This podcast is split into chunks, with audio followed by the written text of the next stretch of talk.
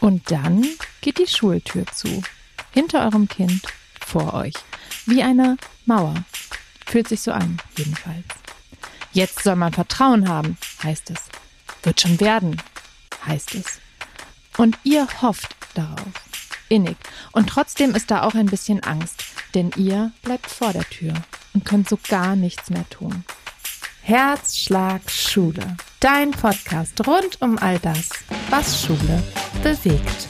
Ich bin Saskia Nichtsjahl, ich bin Grundschullehrkraft mit Herz und Seele, seit vielen Jahren Bildungsaktivistin, Autorin und auch selbst Mutter von drei Kindern. Medial bin ich dir vielleicht besser bekannt unter dem Namen Liniert Kariert, denn unter diesem Namen berichte ich vorrangig auf meinem Instagram-Kanal täglich über all das, was wir jetzt schon im Großen sowie im Kleinen tun können, um das Schulsystem zu verändern. Denn das wäre mein ganz, ganz großer Wunsch, dass sich in unserer Schulwelt etwas bewegt, dass wir wieder in zeitgemäßeres Lernen finden, dass wir auf Augenhöhe gehen und dass beziehungsorientiertes Arbeiten im Schulumfeld ganz, ganz viel Raum bekommt.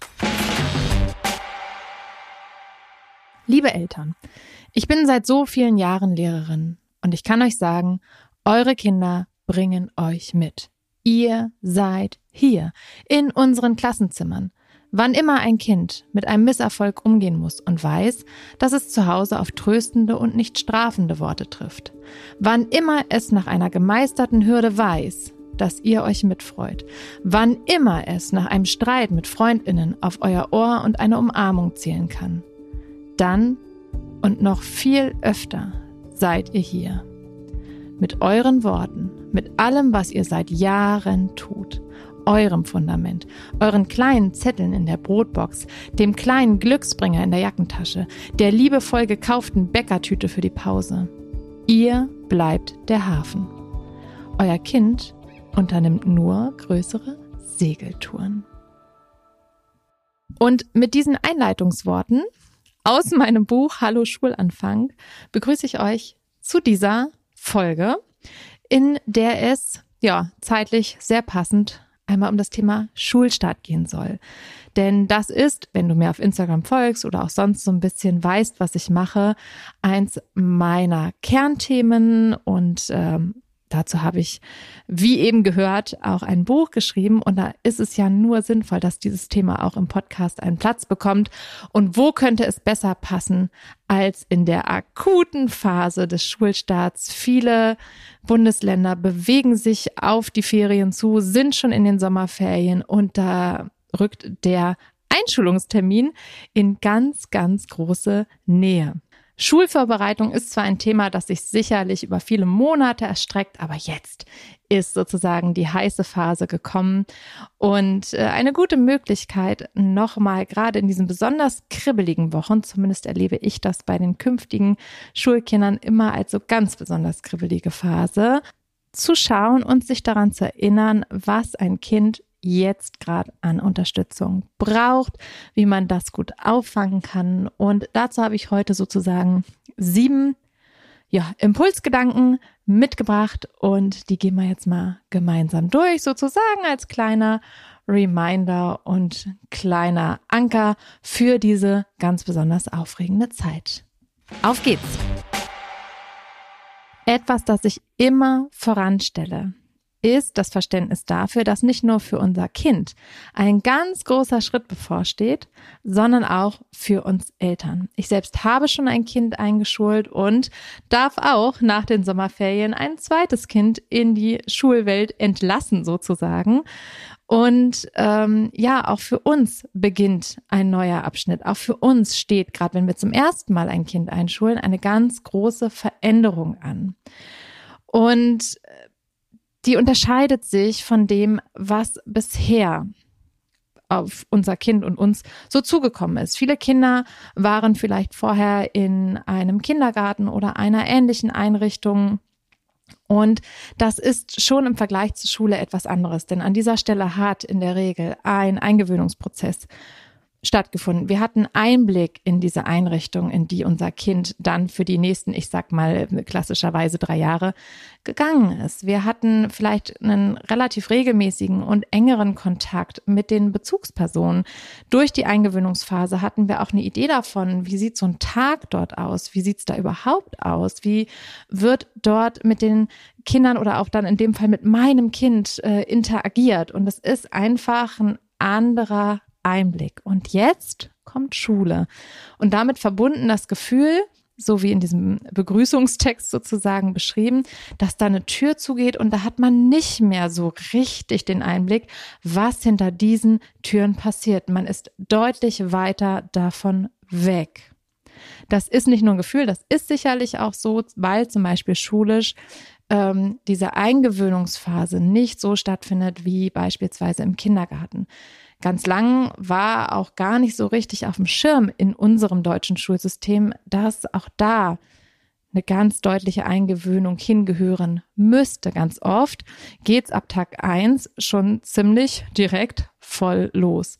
Viele Lehrkräfte bemühen sich irre darum, dass Kinder gut dort ankommen können, dass Kinder Zeit bekommen, sich an Abläufe zu gewöhnen, an die Räume zu gewöhnen, an Zeiten, Strukturen, Material etc. Natürlich, da sind wir Erstklasslehrkräfte ganz, ganz, ganz doll hinterher und auch ganz behutsam ähm, mittlerweile. Aber dennoch geht es von heute auf morgen auch im Zeitumfang ziemlich direkt los. Und da ist nicht viel Eingewöhnungsphase und die findet eben auch nicht in der Verbindung mit den Eltern statt, wie das zum Beispiel noch im Kindergarten der Fall war. Dennoch sind das sehr junge Kinder, die zu uns kommen. Die sind teilweise noch fünf Jahre alt. Und da verstehe ich nicht nur als Mutter, aber auch schon früher als Lehrkraft, als ich noch keine Kinder hatte, durchaus, dass das ein Schritt ist, der Unsicherheiten mit sich bringt. Und wenn dann die einzige Referenz die wir haben, ist, wie unsere eigene Schulzeit war. Das war ja unser eigener Berührungspunkt mit Schule. Und wenn wir nicht zufällig gerade Lehrkraft oder ähm, eine andere Person geworden sind, die mit Schule noch beruflich zu tun hat, dann ist das auch unser letzter Berührungspunkt mit Schule gewesen.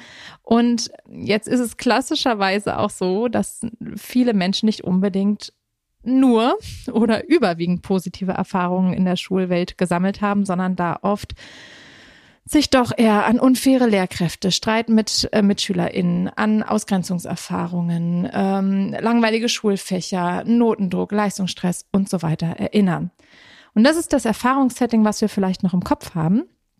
Gerade weil wir natürlich die späteren Schuljahre noch präsenter haben als vielleicht unsere Grundschulzeit. Und jetzt das zu vereinen mit dem Gedanken, okay, und jetzt entlasse ich mein Kind in diese Welt, huh, da irgendwie total gelassen, ruhig und zuversichtlich in diese Phase zu schauen, fällt nicht unbedingt leicht, gerade weil ja auch so ein gewisser Beschützerinstinkt oder Beschützerinneninstinkt in uns aktiv ist. Und dass das keine leichte Aufgabe ist, ähm, ist klar und dass das Nervosität erzeugt und ähm, vielleicht auch so ein bisschen Grummeln im Bauch, ist auch verständlich.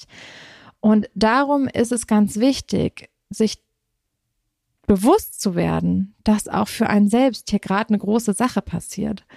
Und dass es sich lohnt, auf sich selbst und seine eigene Gefühlswelt als Eltern zu schauen und die nicht einfach wegzudrücken, sondern sich ganz bewusst damit zu befassen. Also sich selbst und seine Gefühlswelt mal in den Fokus zu nehmen.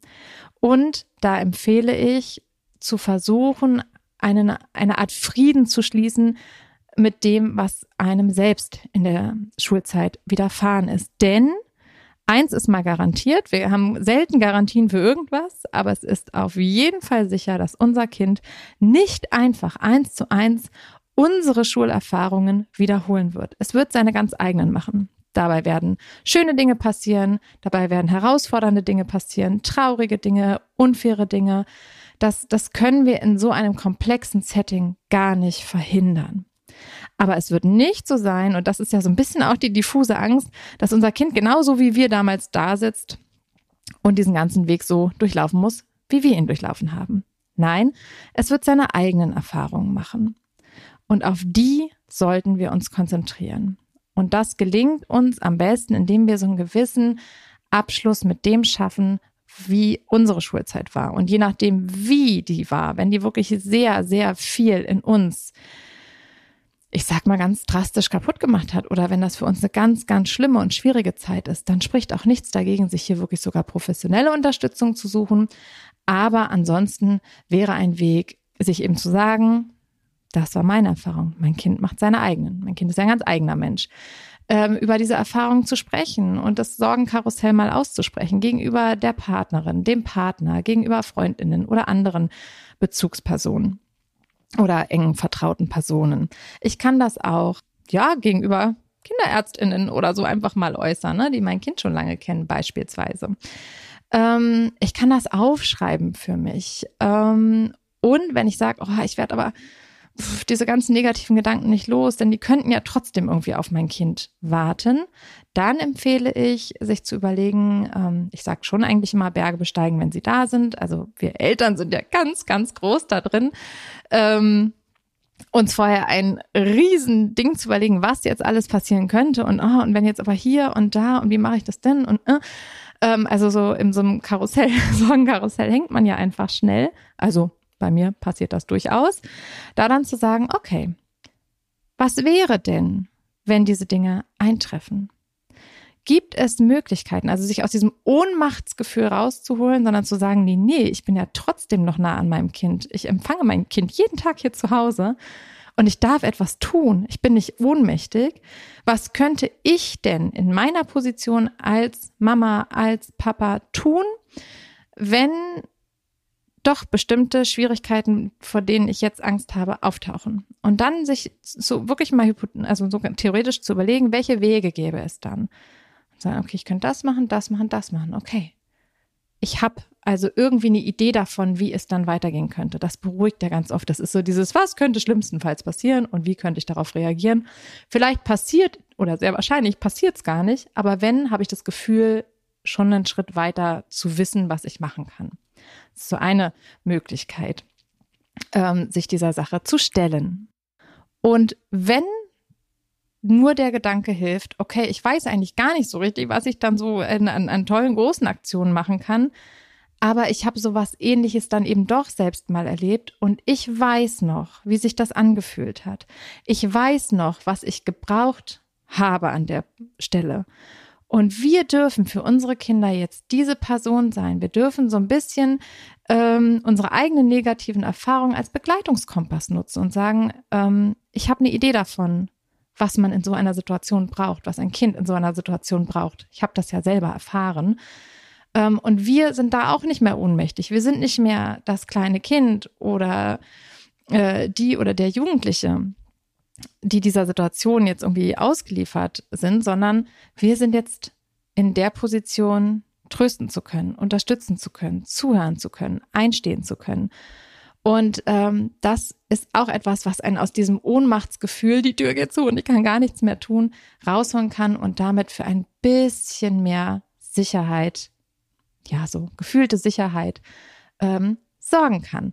Also schaut in diesem Schulvorbereitungsprozess auch auf euch selbst, denn es ist unglaublich wichtig, eigene Sorgen und eigene Ängste zu bearbeiten, damit sie sich a nicht auf unser Kind übertragen, denn die haben, das wissen wir alle, unglaublich feine äh, Antennen für unsere Gemütslage und ähm, wenn wir da einmal irgendwie so ein bisschen komisch auf die Schule gucken, dann entsteht bei unseren Kindern durchaus auch irgendwann der Gedanke, was, was ist denn mit diesem Ort? Was ist denn da los? Das scheint ja irgendwie was zu sein, wo man irgendwie nicht positiv drauf guckt.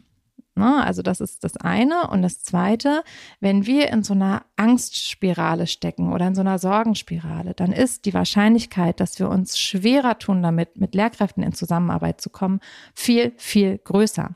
Ich gucke vielleicht auch mit weniger Vertrauensvorschuss auf Lehrkräfte, weil ich eigentlich innerlich immer warte, dass doch was Negatives aus dieser Richtung kommt, um dann ähm, viel schneller bei bestimmten Sachen zu sagen, ah, ich wusste es ja, ich wusste es ja, da hat sie viel zu viele Hausaufgaben aufgegeben oder was auch immer. Ich sage jetzt irgendein Beispiel.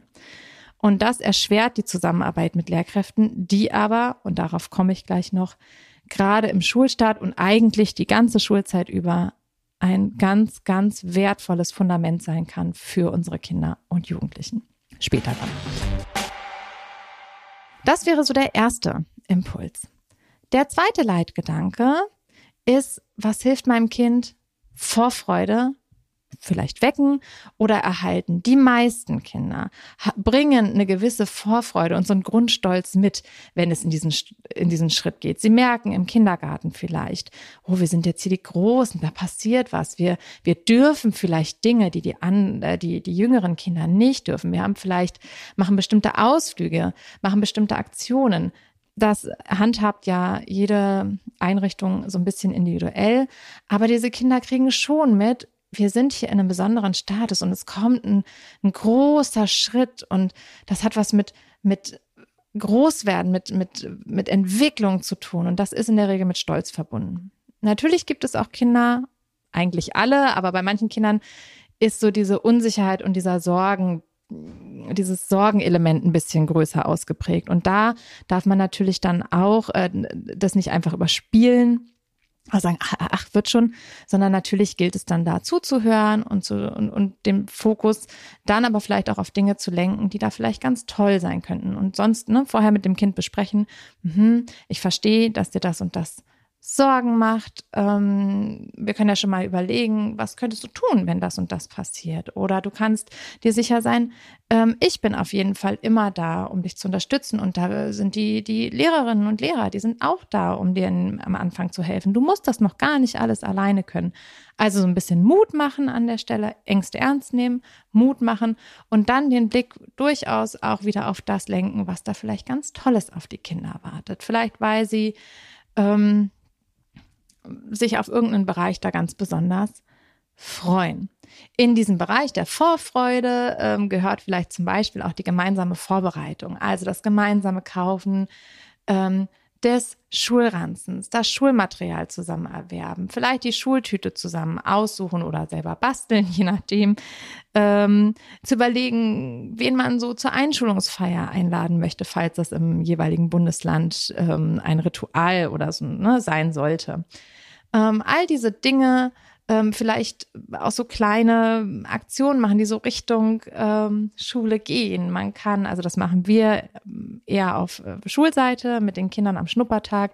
Wir pflanzen so im Bereich April, Mai, machen wir die meistens, einen kleinen Sonnenblumensamen und gucken, wie der wächst und, und schauen, dass der ist ja dann so ungefähr Richtung Einschulung, ist das eine deutlich erkennbare Sonnenblumenpflanze und darüber sprechen. Ne? So kleine Aktionen kann, könnte man falls von schulischer Seite oder von Kindergartenseite da einfach Ressourcen fehlen, in Klammern Fachkräftemangel, Klammer zu, dann darf man das auch zu Hause ein bisschen machen.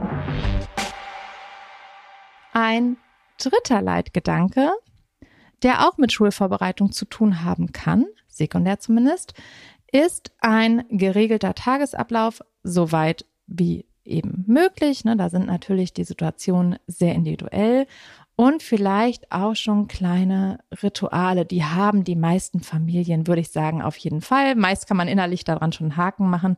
Mit Kindern ergibt sich meist eine gewisse Tagesstruktur und ergeben sich vielleicht auch gewisse Rituale. Was meine ich im Hinblick auf Schule damit? Wenn der Tagesablauf vielleicht schon so eine gewisse Struktur hat, wird es eventuell leichter fallen zu gucken, an welchen Stellen ähm, integriere ich Hausaufgaben, wenn es denn soweit ist. Ne? Gibt es eine Möglichkeit, je nach Charakter des Kindes, die so eher in den späteren Nachmittag zu legen? Gibt es Möglichkeiten, die ähm, nach dem Essen zu legen? Das kommt ein bisschen darauf an, wie das Kind so arbeitet. Ähm, und wenn da zum Beispiel so Rituale sind für Gesprächszeiten, zum Beispiel abends liest man noch gemeinsam, auch das natürlich ein tolles, also liest man noch im Sinne von, man liest vor.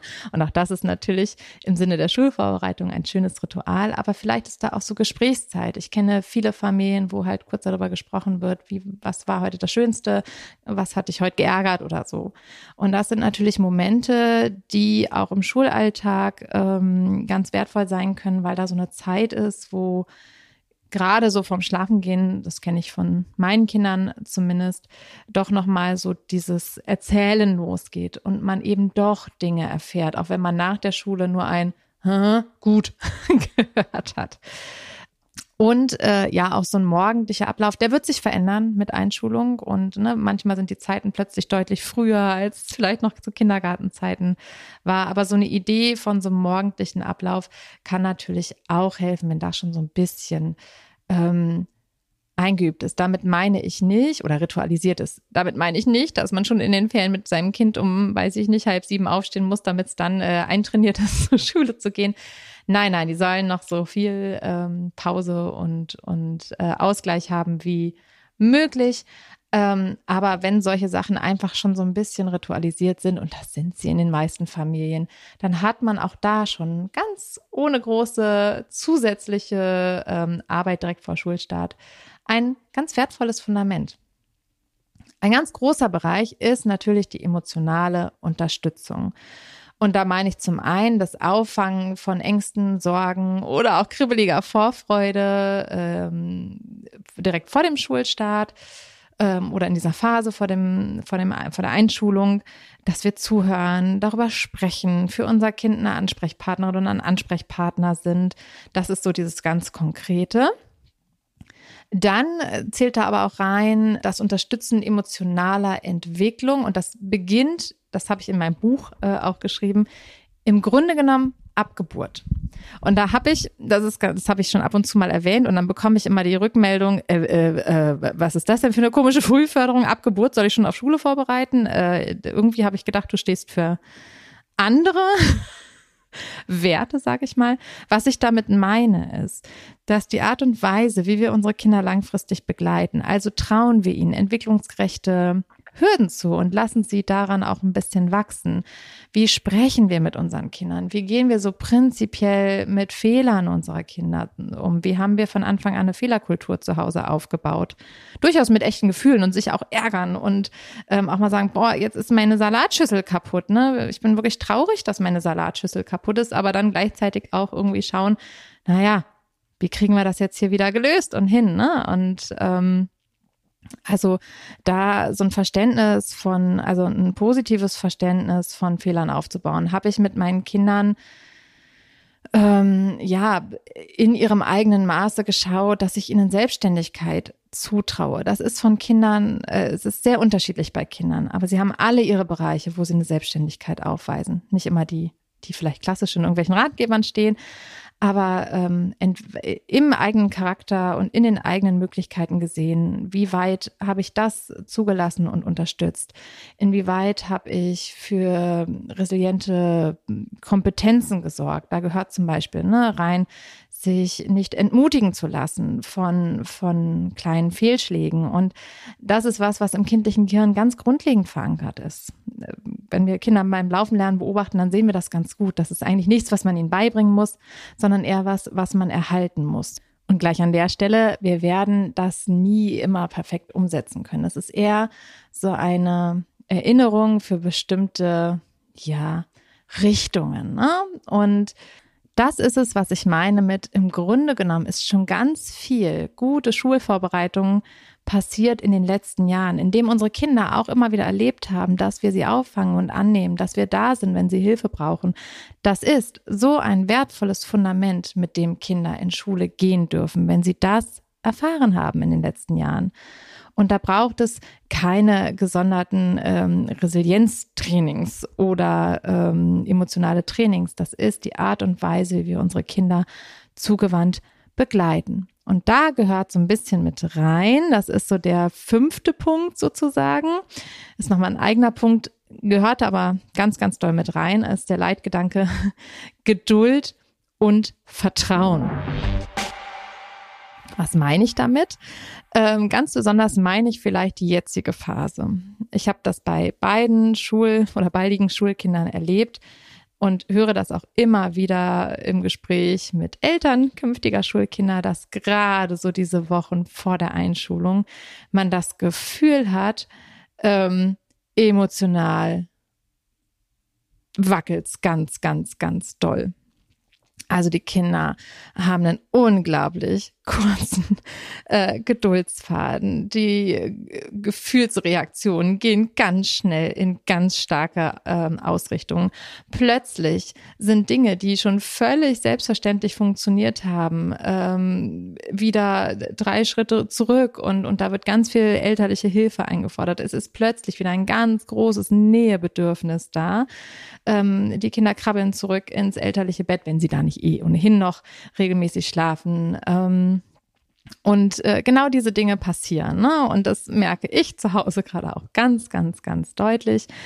Und äh, da meine ich mit Geduld und Vertrauen, dass man jetzt nicht, wie es verständlicherweise schnell passieren könnte, so in leichte Panik verfällt und sagt, oh Gott, Ausgerechnet jetzt, jetzt habe ich doch all diese Monate alles getan, um hier das Selbstbewusstsein zu stärken, um die Selbstständigkeit zu fördern, ähm, um mein Kind emotional äh, in so eine Vorfreude zu bringen und, und, und, oder diese Vorfreude gemeinsam mit ihm zu, zu feiern und, und äh, zu stärken.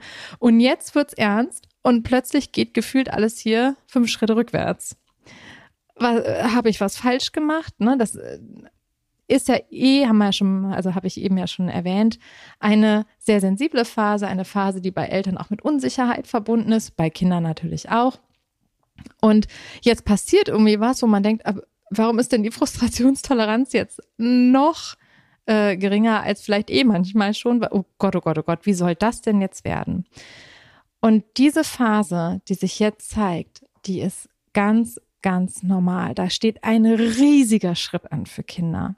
Und vielleicht kennt ihr das noch aus den Kleinkindjahren, immer dann oder auch aus den Babyjahren, immer dann, wenn so ein großer Entwicklungsschritt kam, dann hatte man für eine gewisse Zeit lang irgendwie ein ausgetauschtes Kind, das ähm, gefühlstark reagiert hat, das ähm, emotional wackelig war, das schlecht geschlafen hat, das ganz viel Nähe eingefordert hat. Und nichts anderes passiert jetzt auch. Und ihr könnt ganz viel Vertrauen daran haben, dass sich das nach diesem großen Schritt und mit den Wochen und Monaten der Eingewöhnung auch widerlegen wird. Es ist nicht so, dass all das, was davor sich gefestigt hat und was davor passiert ist, plötzlich dadurch gelöscht ist. Das ist jetzt einfach eine Phase, in der Kinder wissen, da kommt was Großes auf sie zu. Es wird langsam ernst. Und das meine ich nicht im Sinne der Ernst des Lebens beginnt, sondern sie wissen, der Tag rückt näher jetzt das, worauf man so viele, viele Monate sich vielleicht gefreut hat, was man so im Hinterkopf hatte, was ähm, ja auch im Kindergarten immer mal wieder Thema war, das kommt jetzt wirklich, das steht bevor, ganz unmittelbar. Und da ist es ein völlig normal, auch wenn das immer so ein blödes Wort ist, aber ein erwartbares Verhalten, dass da plötzlich wieder mehr Nähe eingefordert wird, dass man sich mal rückversichert, kriege ich denn noch Hilfe, auch bei Sachen, die ich vielleicht schon kann, aber werde ich da trotzdem noch unterstützt, kann ich trotzdem weiterhin auf meine ähm, Eltern zählen. Und das ist eine ganz, ganz ähm, erwartbare äh, Geschichte und die haben fast alle Kinder und ähm, da, das heißt nicht, dass wir in jeder Situation immer super ruhig jeden Gefühlsausbruch äh, begleiten. Wir sind ne, Eltern und Menschen und da auch mal ein bisschen krachen. So ist das im Familienleben. Aber so grundlegend dieses Vertrauen daran haben und zu wissen, dass das gehört gerade absolut in diese Phase. Das ist nichts, äh, wo ich jetzt Angst haben muss, ähm, dass deswegen der, der Schulstart nicht gelingen wird oder dass ich irgendwie was falsch gemacht habe. Und das hilft ja schon, diese Momente viel, viel besser anzunehmen. Als sechsten Punkt würde ich jetzt gerne noch über den Bereich der Vorläuferkompetenzen sprechen. Wir haben ja eben über die emotionale Begleitung gesprochen und all das, was dazu gehört. Gleichzeitig ist natürlich auch, das muss man ehrlich so sagen, in Schulen eine gewisse Erwartungshaltung bezüglich der Vorläuferkompetenzen zu diesen ganzen fachlichen Sachen. Also zum Beispiel so der klassisch fachlichen Sachen Lesen, Schreiben und Rechnen. Und im Lesen und Schreiben ist es zum Beispiel die sogenannte phonologische Bewusstheit. Dabei geht es darum, in der gesprochenen Sprache eine gewisse Lautstruktur zu erkennen. Das klingt jetzt sehr hochtrabend, heißt aber zum Beispiel, dass äh, Vorschulkinder eine gewisse Idee von Reimen und Reimwörtern haben. Beispielsweise oder dass sie erkennen können, dass Worte ähnlich klingen oder schon ein bisschen heraushören können, obwohl das nicht ähm, unbedingt was zu erwartendes ist, aber heraushören können, ob sich ein Wort am Anfang, ähm, ob es am Anfang den gleichen Laut hat, beispielsweise. Also zum Beispiel erkennen, dass der eigene Name mit einem bestimmten Laut beginnt und ein anderes Wort auch mit so einem Laut beginnt. Das ist aber schon ein bisschen eine erhöhtere Stufe. Und ähm, das sind so diese Bereiche, in denen es dann auch Lernhefte gibt und, und, und. Wenn ein Kind an sowas Interesse hat, wirklich ein eigenes Interesse mitbringt, spricht überhaupt nichts dagegen, dann dort auch mit sowas zu arbeiten. Ähm, wenn das Interesse nicht da ist, würde ich das nicht unbedingt forcieren. Ich kann es ja trotzdem mal anbieten. Vielleicht ergibt sich dann ein Interesse daran. Aber ich muss ehrlich sagen, dass sowas auch schnell Schulfrust und, und so Lernen und Arbeitsfrust aufbaut, noch bevor der erste Schultag da war. Also da wäre ich so ein bisschen vorsichtig. Solche Vorläuferkompetenzen lassen sich sehr gut in den Alltag integrieren. Vorlesen, gerade so ne, Kinderbücher, Bilderbücher sind ja oft in Reimform. Hörspiele hören. Ne, wenn es muss nicht immer sein, dass wir uns zwei Stunden am Tag da hinsetzen und vorlesen. Ne? Also es soll ja schon irgendwie auch eine realistische Umsetzbarkeit dabei sein. Ähm, Genau, also vorlesen, ähm, Hörspiele hören, ähm, sich mit es gibt Memories, die das so ein bisschen aufgreifen, überhaupt so Gesellschaftsspiele, ähm, dem, wo man da so ein bisschen mitarbeiten kann. Auch Gesellschaftsspiele, da kann man mathematische Vorläuferkompetenzen üben. Also zum Beispiel das Abzählen von Schritten oder das Abzählen von Kärtchen oder sowas. Mathematische Vorläuferkompetenzen lassen sich auch beim Einkaufen super trainieren oder in so ganz alltäglichen Situationen wie, ähm, lass uns mal den Tisch decken. Wie viele Teller brauchen wir denn für alle? Ah, fünf. Dann stell mal fünf Teller bereit, bitte. Überhaupt lassen sich viele Kompetenzen im äh, normalen Alltag gut integrieren, also die, die Förderung bestimmter Kompetenzen gut integrieren, im emotionalen Bereich, ne, im Zutrauen von entwicklungsgerechten Hürden und ähm, Kinder daran bestärken, sich von kleinen Rückschlägen nicht entmutigen zu lassen oder sie erstmal ausprobieren lassen, soweit wie das eben in bestimmten Situationen vertretbar ist und machbar ist. Und ähm, das Gleiche gilt aber auch für so Kompetenzen, die so in den Konzentrationsbereich fallen, Frustrationstoleranzbereich. Und das kann man zum Beispiel auch ganz toll. Ich bin ein großer Fan von Spielsituationen, Gesellschaftsspiele zum Beispiel, können das ganz, ganz gut ähm, und ganz vielen Stellen fördern und Kindern äh, auch so einen kleinen Übungsmoment bescheren in Richtung Frustrationstoleranz. Kinder, die sich da ganz schwer tun, mit denen könnte man vielleicht erstmal beginnen mit ähm, Gesellschaftsspielen, die kooperativ laufen, also wo man zusammenarbeitet und auch eventuell zusammen verliert. Und ähm, dann kann man durch die eigene Regulation ähm, das Kind so ein bisschen zur Co-Regulation also Co einladen, ne? dass das Kind so ein bisschen sieht, okay, Mama, Papa ärgern sich jetzt kurz und dann ist aber auch gut ähm, und haben die Idee davon, wie man mit so einer ja, Niederlage äh, umgehen kann. Auch so wirklich Alltagsdinge wie Lego spielen, äh, Puzzeln. Ich werde mal belächelt, wenn ich sowas sage. Ne? Ähm, ich habe in meinem Buch gibt es auch eine wundervoll äh, negative Amazon-Kritik auf mein Buch ähm, weil ich an einer Stelle äh, schreibe, dass meine Kinder ähm, vor Schuleintritt ähm, so grundlegend lesen konnten. Ähm, aber nicht, weil wir jeden Tag da saßen, das wurde mir da so ein bisschen unterstellt und mit ihnen lesen geübt haben. Kind, also wenn du ein Kind hast oder ihr ein Kind habt, das daran Interesse hatte, dann ähm, stellen die vielleicht so ein, zwei, drei Fragen dazu und kriegen aber relativ schnell raus irgendwie, wie das funktioniert. Also wir saßen da nicht mit unseren Kindern und haben Silben äh, runtergerattert und ähm, ne, die haben dann ihren eigenen Namen geschrieben und ähm, haben diese Lautstruktur irgendwie auseinandergefusselt und darüber eine Idee bekommen. Ich kann im Nachhinein, als Lehrkraft weiß ich, wie ich das alles einübe mit Kindern schrittweise, aber als Mutter kann ich tatsächlich gar nicht mehr so genau sagen, wie das letztendlich war. Es war auf jeden Fall kein bewusster Übungsprozess. Also wir haben uns da nicht hingesetzt und gesagt, so, und jetzt ziehen wir hier mal die Silbe zusammen und dann ziehen wir die Silbe zusammen und jetzt liest doch mal das Wort. Man merkte auch so draußen, die Welt besteht aus Wörtern. Wir sehen Wörter ganz viel. Die haben auf Plakaten immer wieder ne, so Buchstaben wiedererkannt. Und dann irgendwann dieser Groschen, der da fiel, und das merken wir schulisch auch, irgendwann fällt dieser Groschen der Synthese, nennt man das, ne, wo sie so dieses Zusammenziehen begreifen. Und wenn sie das mal haben, dann geht das relativ fix. Dann geht es um Übung, aber dann geht es nicht mehr darum, in Verständnis äh, dafür zu vermitteln, wie das Lesen funktioniert, sondern dann geht es um Übung, Übung, Übung und Festigung, um eine gewisse Lesegeschwindigkeit zum Beispiel zu erreichen. Genau. Und äh, da werde ich immer, äh, also wurde ich auch in dieser Amazon-Kritik da äh, sehr, sehr belächelt und äh, oh, man soll äh, Memory spielen und Puzzeln und Lego spielen mit den Kindern. Aber ja, Lernen passiert noch schnell genug verschult. Und verschultes Lernen ist ein Lernen, das der Lernmotivation nicht unbedingt zuträglich ist.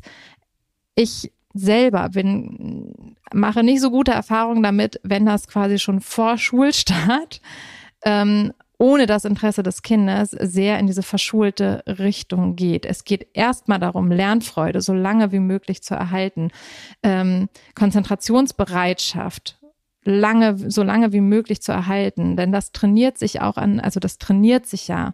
Und es trainiert sich am besten in Situationen, äh, wo das eben gelingt, sich lang zu, äh, zu konzentrieren. Und das gelingt in der Regel an Dingen, auf die sie Lust haben.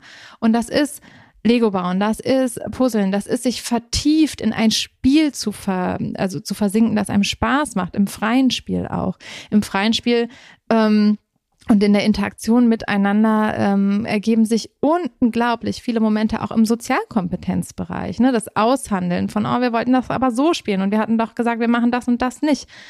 Ähm, wenn man Kinder in diesem freien Spiel beobachtet, dann äh, ergeben sich da unglaublich viele Momente. In all diesen Dingen steckt ganz viel Lernpotenzial und es ist so ein bisschen die Krux unserer Gesellschaft und das steckt auch in dieser Kritik ja irgendwo drin, die mir da gegeben wurde dass Kinder im, in Klammern, unverschulten Spiel und im unverschulten Lernen nichts lernen. Und das ist einfach sowas von überhaupt nicht wahr. Und ähm, es ist völlig in Ordnung, äh, zu meinem Buch ähm, und zu meinen Inhalten hier eine ganz andere Meinung zu haben. Ähm, das äh, darf auch neben meiner Meinung stehen. Aber mir ist trotzdem wichtig, diese Gedanken mit auf den Weg zu geben. Kinder lernen, ganz viel im Spiel und in möglichst alltäglichen Situationen. Abschließend und sozusagen als siebten Leitgedanken möchte ich über den Bereich ähm, Beziehungsaufbau zu Lehrkräften sprechen, denn auch das ist ein wichtiges Feld und auf das, das auch Eltern besonders schwer fällt. Es ist auch eine große Aufgabe, einer Person, die man im Grunde genommen überhaupt nicht kennt, einen riesigen Vertrauensvorschuss zu geben allein aufgrund der Rolle, die diese Person hat, im Bezug auf den Umgang mit dem eigenen Kind. In kaum einem anderen Setting würde von Eltern erwartet werden, das eigene Kind in die Hände einer völlig fremden Person zu geben. Allein das Setting Schule und die Rolle, die wir als Lehrkräfte haben, legitimiert diesen abrupten Umgang sozusagen. Ne? Also wir, wir kennen sie nicht, aber hier ist unser Kind. Und ich finde auf Lehrkraftseite ganz wichtig, ähm, das so ein bisschen im Hinterkopf zu haben, dass uns Eltern das Kostbarste, was sie haben, in die Hände geben, ohne eigentlich zu wissen, wer wir sind.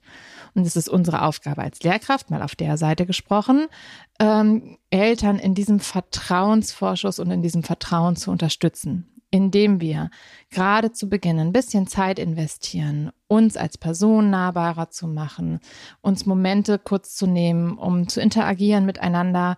Bei uns ist das zum Beispiel so, dass wir in den ersten Wochen die Kinder auf dem Schulhof zusammen sammeln, also unsere ersten Klassen.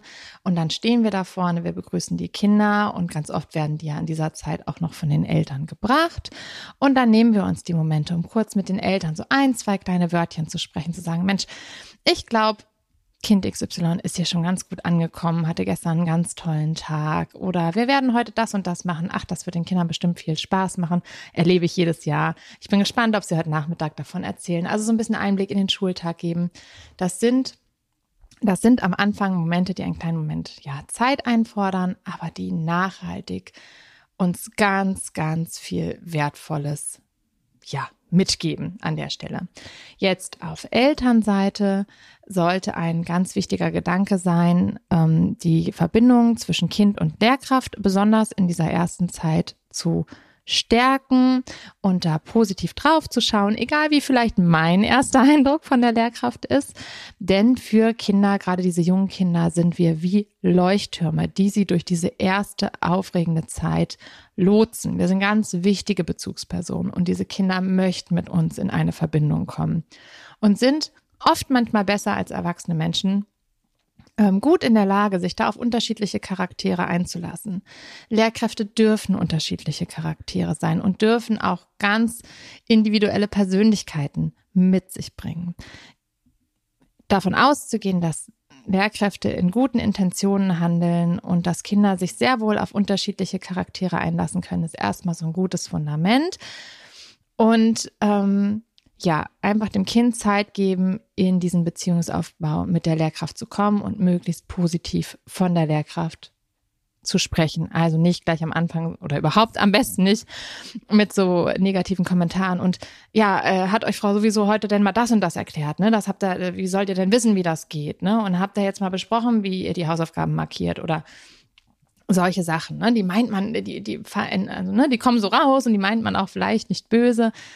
Ähm, aber für das Kind äh, ist das eine schwierige Position, diese Kommentare. Ne? Die können diesen Beziehungsaufbau ein bisschen stören. Ähm, denn das Kind möchte eben eine gute Bezugsperson in der Lehrkraft finden und schätzt aber auch eure Meinung als Eltern natürlich unglaublich. Und da ist es wichtig, ähm, damit verantwortungsbewusst umzugehen. Es kann sich außerdem rentieren, gerade wenn man vielleicht ein neurodivergentes Kind hat und ähm, schon sinnvoll ist, da auch in eine gute und frühe Zusammenarbeit zu kommen, ähm, selbst die Initiative ergreifen und auch äh, sich um Beziehungsaufbau zu kümmern, wenn man sich das traut, vielleicht ähm, auf dem ersten Elternabend, da diesem Info-Elternabend, wenn man weiß, wer die zukünftige Lehrkraft wird, auf die Lehrkraft zugehen, sagen, hallo, ich bin die Mama von, ich bin der Papa von, ähm, und ähm, ja, wir sind auch ein bisschen aufgeregt oder ich bin auch ein bisschen aufgeregt auf dem Schulstart, aber wir freuen uns auf die Zusammenarbeit und ähm, ja, also irgendwie Kontakt aufzunehmen und da werde ich ganz oft ja gefragt, ähm, boah, bei meinem Kind liegt schon was vor und ich habe auch schon eine Diagnose. Sollte ich das eigentlich gleich mit den Lehrkräften besprechen? Gerade Eltern neurodivergenter Kinder gehen mit noch einem größeren Sorgenpäckchen Richtung Schule. Und äh, genau diese Frage habe ich in meiner ersten Spezialfolge Du, Frau Nichtzial, beantwortet. Das müsste Folge drei sein. Und also die vorherige. Da dürft ihr gerne äh, reinhören, wenn ihr da ein bisschen Input braucht. Das waren so meine Impulse in diese Richtung. Ähm, ja, wer mag, kann natürlich gern mal in mein Buch reinlesen. Vielleicht habt ihr oder hast du das auch schon getan. Ansonsten glaube ich, habt ihr an dieser Stelle schon ganz gute Impulse für einen gut begleiteten, beziehungsorientiert begleiteten Schulstart bekommen und die vielen weiteren Themen, die danach nach dem Schulstart auf Kinder, Eltern und Lehrkräfte warten. Die werden ja in vielen weiteren Folgen sicherlich äh, Gegenstand dieses Podcasts sein und da freue ich mich sehr drauf. In diesem Sinne, feiert diesen Abschnitt, so wie ihr früher auch schon Abschnitte und Weiterentwicklung eures Kindes gefeiert habt. Ne, was haben wir die ersten Schritte gefeiert, die ersten Wörter, auch wenn wir wussten, dass mit den ersten Schritten das Hinfallen kommt und auch wenn wir wussten, dass mit den ersten Wörtern auch mal nicht so galante Wörter in unsere Richtung fallen würden, haben wir uns über diesen Schritt gefreut. Und ich kann euch als bereits äh, ja, Schulkind, Mama und Mama eines baldigen, wieder eines baldigen Schulkindes sagen, das hat auch ganz viel mit Stolz zu tun. Und es ist nicht nur ein unsicherer und Tränchenmoment, äh, wenn die Kinder dann ins Schulgebäude, also mit ihrem Ranzen auf Richtung Schulgebäude gehen. Das ist was sehr gemischtes. Da ist auch ganz viel stolz dabei und ich hole immer noch mein Kind so jetzt zu den Ferien ab und denke mir, boah, wie cool, so ein, ein tolles Schulkind und auch ein bisschen von dem Spirit möchte ich euch mitgeben. Und in diesem Sinne, freut euch drauf, feiert das. Ich wünsche euch für diese Phase alles, alles, alles Gute.